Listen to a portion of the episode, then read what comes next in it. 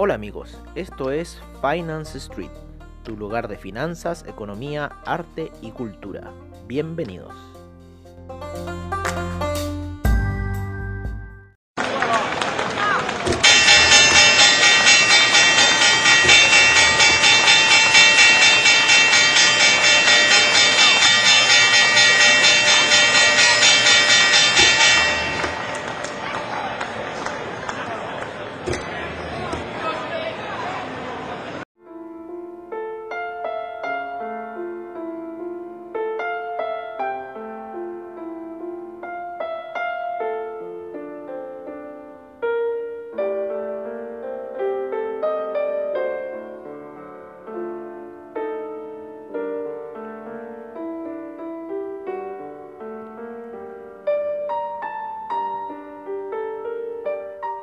Hola amigos de Finance Street y bienvenidos a Mercados on Street, que mejor que con esta música de Lonely Man que la hizo popular la serie Hulk.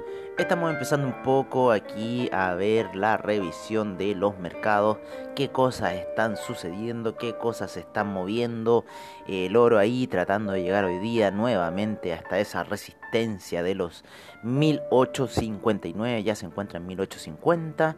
Eh, cerramos otras operaciones de oro que teníamos un poco un buy. Eh, así que bueno, estamos viendo ahí qué está pasando. Está cayendo la el, el euro Great Pound, ¿no es cierto? Está cayendo. Eh, perdón, está subiendo.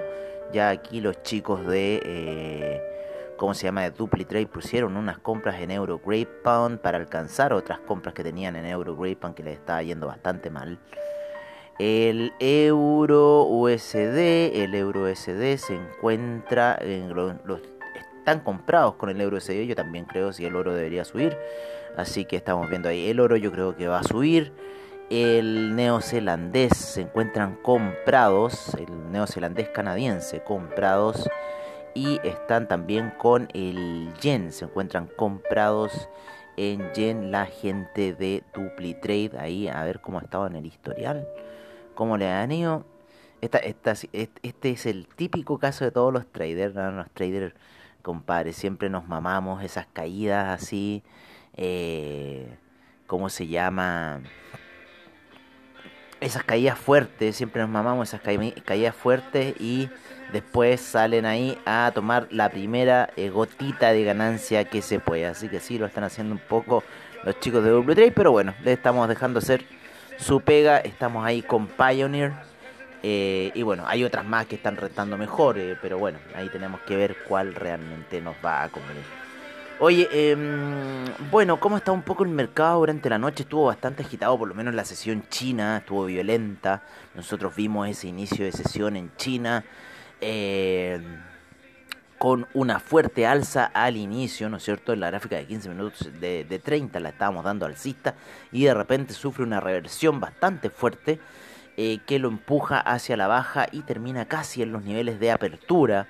El China 50 en este minuto ya se encuentra en su fase de lateralidad eh, y, que se vuelve plano, principalmente el China 50. Lo, las primeras operaciones son bastante violentas al inicio y luego eh, hay un descanso, se hacen un break yo creo que para almorzar, pueden ser como la misma técnica de los japoneses, y luego vuelven a eso de las 2 de la tarde, casi las 5 de la mañana, eh, horario de aquí de Santiago de Chile, eh, vuelven a hacer operaciones ya un poquito antes, un 15 minutos antes de las 2 de la tarde allá.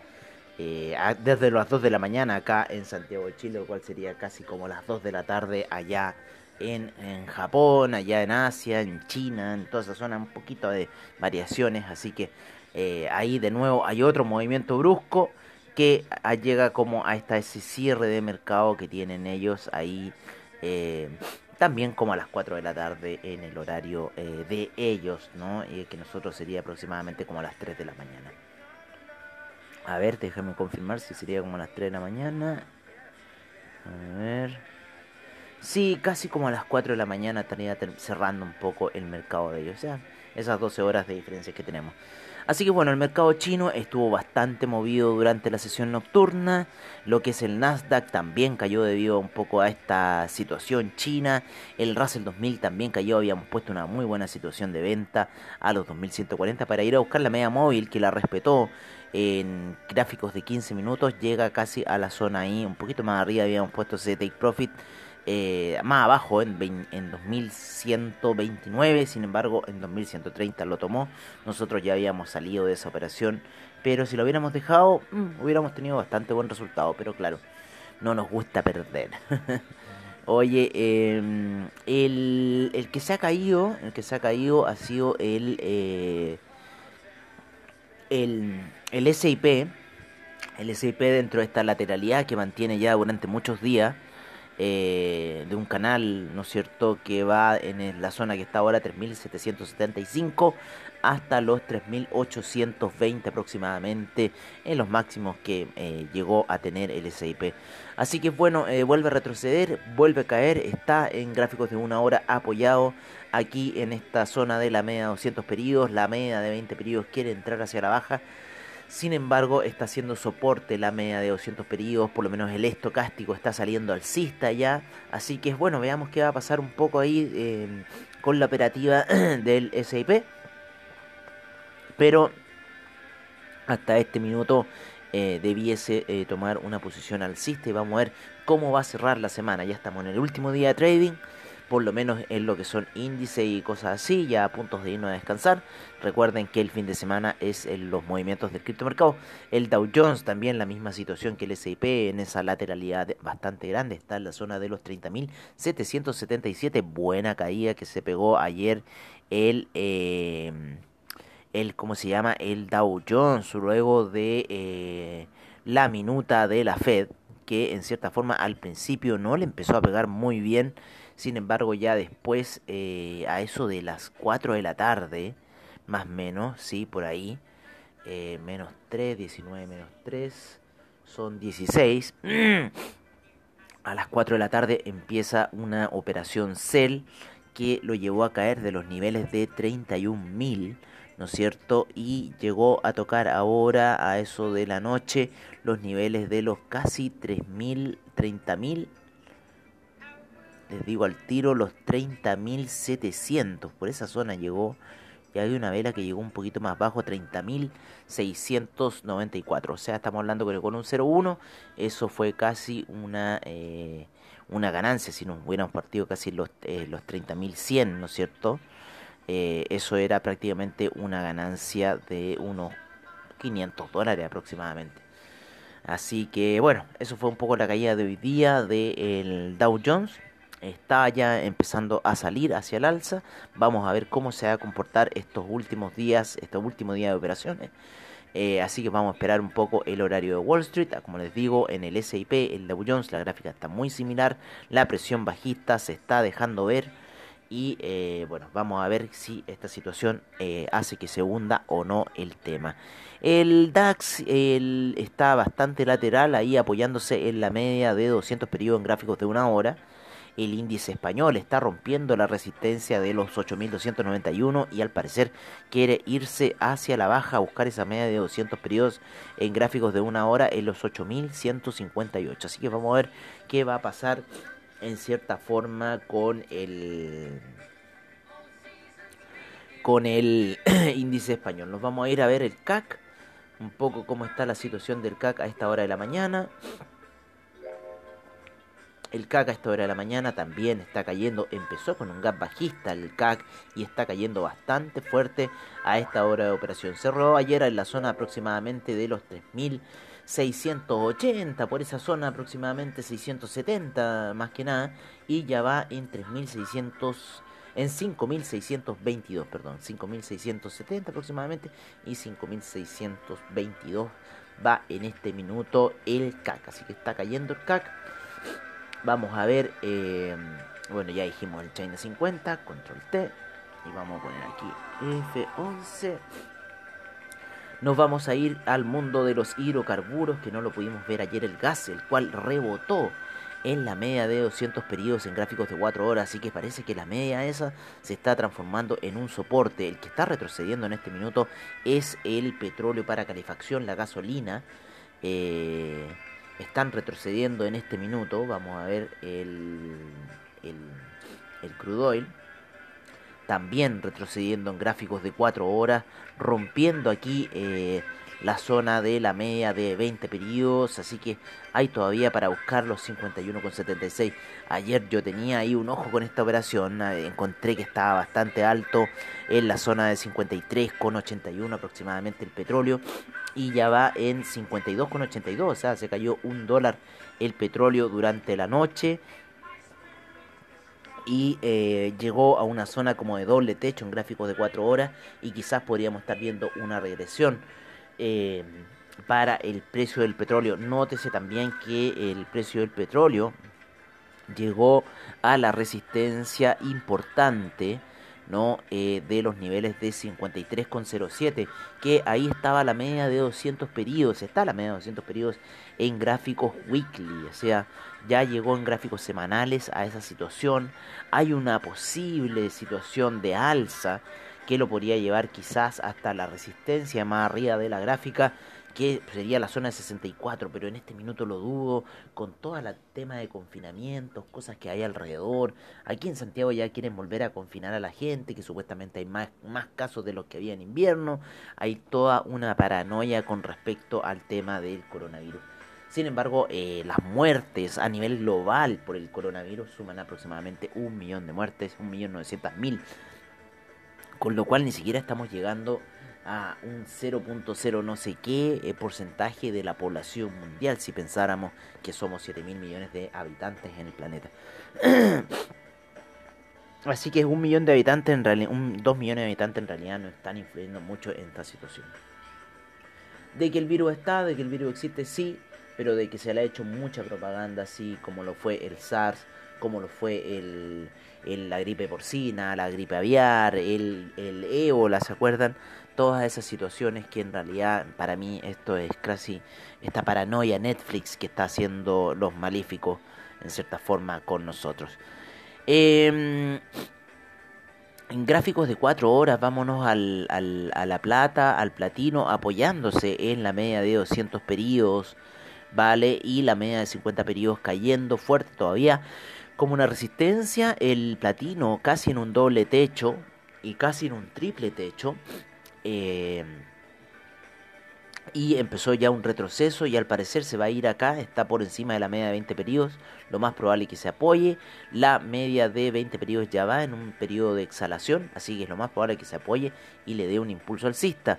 En el oro todavía la situación está bastante ahí errática la cosa y se mantiene por debajo de la media de 200 periodos en gráficos de 4 horas, así que estamos viendo ahí lo que está pasando con el oro. También las velas daily están muy erráticas en lo que está sucediendo. Ha hecho unas velas como queriendo ir alcista. Esta vela de hoy día está ligeramente alcista. Bueno, y si rompe los niveles de los 1859, yo creo que ya podríamos ver quizás un camino alcista para el oro. Así que veamos un poco qué va a ocurrir en esa situación. El cobre, por su parte, subió durante la noche, llegó hasta los niveles de 3,68 y luego cayó y se encuentra ahora en la zona de los 3,62. El café ha partido sus operaciones ligeramente a la baja, sin embargo ya está recuperando terreno y está empezando a subir fuertemente luego de las noticias que ocurrieron con el café. El dólar peso rebotando en la media de 50 periodos, en gráficos de 30 minutos. Empezó la sesión en 7.30 luego de haber cerrado ayer en los niveles de 7.26. Así que ya va subiendo nuevamente el dólar peso.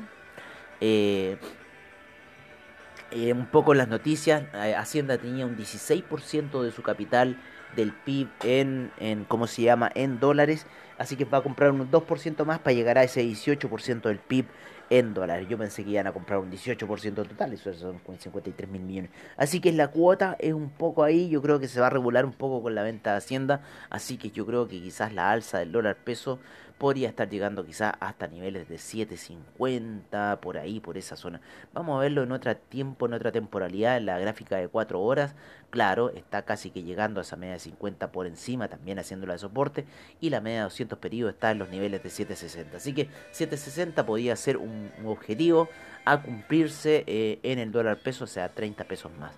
Recuerden que en un lote eso pueden ser 3 eh, millones de pesos. Así que bueno, esa es la situación que está ocurriendo en este minuto con el dólar peso acá en Chile. Estamos viendo también un dólar index que está a punto de romper la media eh, de 200 eh, periodos en gráficos de 4 horas. El euro sigue su caída, ya está en 1.212. ¿Por qué los chicos de DupliTrade no mantuvieron ese 0.005?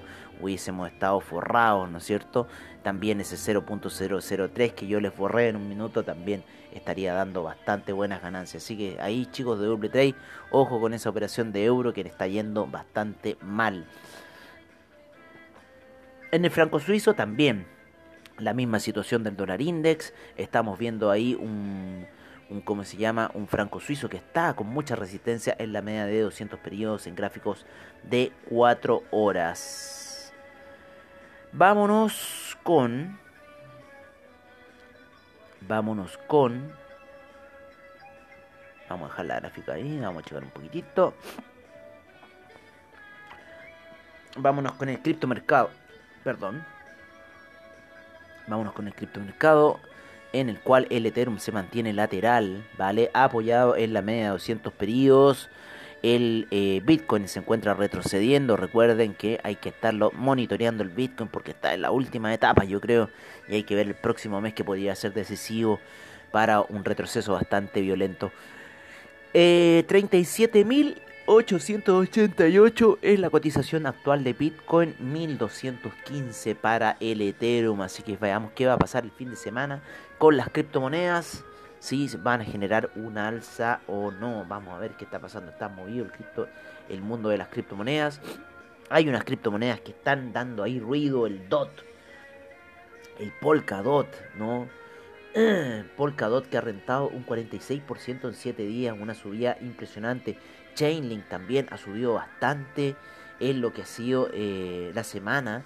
Está en 18,15. ¿Se acuerdan que eh, estuvo en 12? Así que ha subido mucho, mucho, mucho Chainlink. Eh, así que Junko Suzuki debe estar muy contenta de lo que ha pasado en, en Chainlink. En 24 horas ha subido de los niveles de 15 hasta los 18 que estamos viendo ahora. O sea, 3 dólares más en lo que ha sido la subida de Chainlink en 7 días llegó a estar en 13 dólares hace el día 12 de junio.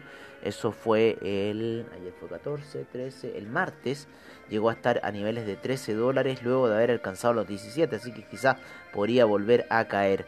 En 14 días estamos viendo un poco el Chainlink. También estaba en la zona de 11 hace 14 días atrás y ha estado subiendo ahí y parece que se encuentra subiendo un doble valle fue esta situación y ya se encuentra en la zona 18 así que estamos viendo ahí también avances en el Chainlink en 90 días cómo se ha comportado Chainlink vamos a verlo claro estuvo en unos niveles bastante bajos en la zona de 11 esa fue la zona de, de compra buena y hubieran tenido ya casi un 70% de rentabilidad en Chainlink. Así que ojo con las criptomonedas, ojo con la diversificación del mercado de criptos porque está muy interesante. Vamos a ir a nuestro portafolio. Y estamos viendo aquí el criptomercado. Stellar también ha tenido un comportamiento bastante bueno. El Binance Coin también está subiendo. El Bitcoin SB también ahí 19% en 7 días. Tuvo una alza bastante fuerte el Bitcoin SB. El IOTA, el Binance USD, ahí siempre en 0.99 centavos. El Bitcoin Vault siempre hundiéndose. Pobre Bitcoin Vault. El Dash en 129. Wow. Oye, eh, bueno, así está un poco la situación del criptomercado. Ya empezó el mercado del dólar peso a operar, así que estamos viendo ahí qué situaciones se van a tejer hoy día para lo que puede ser ya el cierre del mercado finalmente. Vamos a ver un poco de eh, los commodities, cómo se han estado comportando. El gas natural un 3% de alza, el, el, petróleo ya lleva cayendo un 1.30%, el BTI un 1.63% de caída para el Brent. El propano subió debido a los fríos que están ocurriendo. El oro un 0,24% de alza. El platino un 1,99% de caída. El trigo sigue subiendo un 2,20%. El jugo de naranja en la zona de 124. El café en la zona de 127. La cocoa un 1.80% de avance. Nos vamos con el, cobre, el cual retrocede un menos 1.04%, el acero menos 0.24% y el níquel ha subido un 3.50% el día de hoy. Así que ojo con esa situación. El neodymium, el neodymium se ocupa para todos los magnéticos, ha subido un 1.53%. Así que ojo con lo que está pasando. Y el rodio, el metal precioso más valioso de la Tierra, eh, está en, con un 1.50% de alza. Y ese se mide en USD por, tonel, por onza, por tonelada de onza, dicen. Así que bueno, eso es un poco lo que está pasando en el mundo. No, eh, se mide por onza también como el oro. ¿Quieren saber el precio del rodio en este minuto? Es 20.300 dólares. El metal precioso. El cobalto también está en una zona subiendo el cobalto ya está en 38.005, estuvo en 30.000 hace un tiempo atrás. El cobalto es por tonelada y el cobalto se ocupa en los motores eléctricos. Y claro, está en la zona de 31.000, ¿no es cierto? 30.000 inclusive en julio. Eh, y ya va en los 38.000. Así que se está ocupando cobalto, están utilizando cobalto, está volviendo el cobalto en todo este tema de los motores eléctricos. Recuerden que ese es principal, el principal generador del tema del cobalto, los motores eléctricos. Así que amigos, ya esto sería el cierre por ahora. Yo creo que nos vamos a ver en el cierre de mercados. Como siempre, el estilo de Finance Street. Estamos viendo un dólar index que está subiendo a esta hora de la mañana. Un euro que está cayendo. Así que amigos ahí de... Eh, de cómo se llama, del... Del dupli trade. Ojo con esa operación de euro que se le está yendo en contra. Un abrazo y nos estaremos viendo ya eh, a la noche en el cierre de mercados, como siempre, al estilo Street. Agradecemos a AvaTrade, a Investing.com, Trading Economics, CoinGecko por toda la información que nos brindan a diario y obviamente a Anchor que van a escuchar el comercial al terminar la sesión. Un abrazo y nos veremos a la noche.